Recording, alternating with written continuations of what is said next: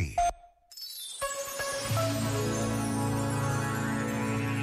Arrependo-me muitas vezes de ter falado, nunca de me ter calado, dizia Humberto Eco. Se calhar também nós temos esta experiência. Às vezes é preferível guardar silêncio a dizer uma única palavra. A não ser, é claro, que se trate de dar testemunho. Nesse caso, vale a pena correr riscos em prol da justiça e em abono da verdade. Já agora, vale a pena pensar nisto.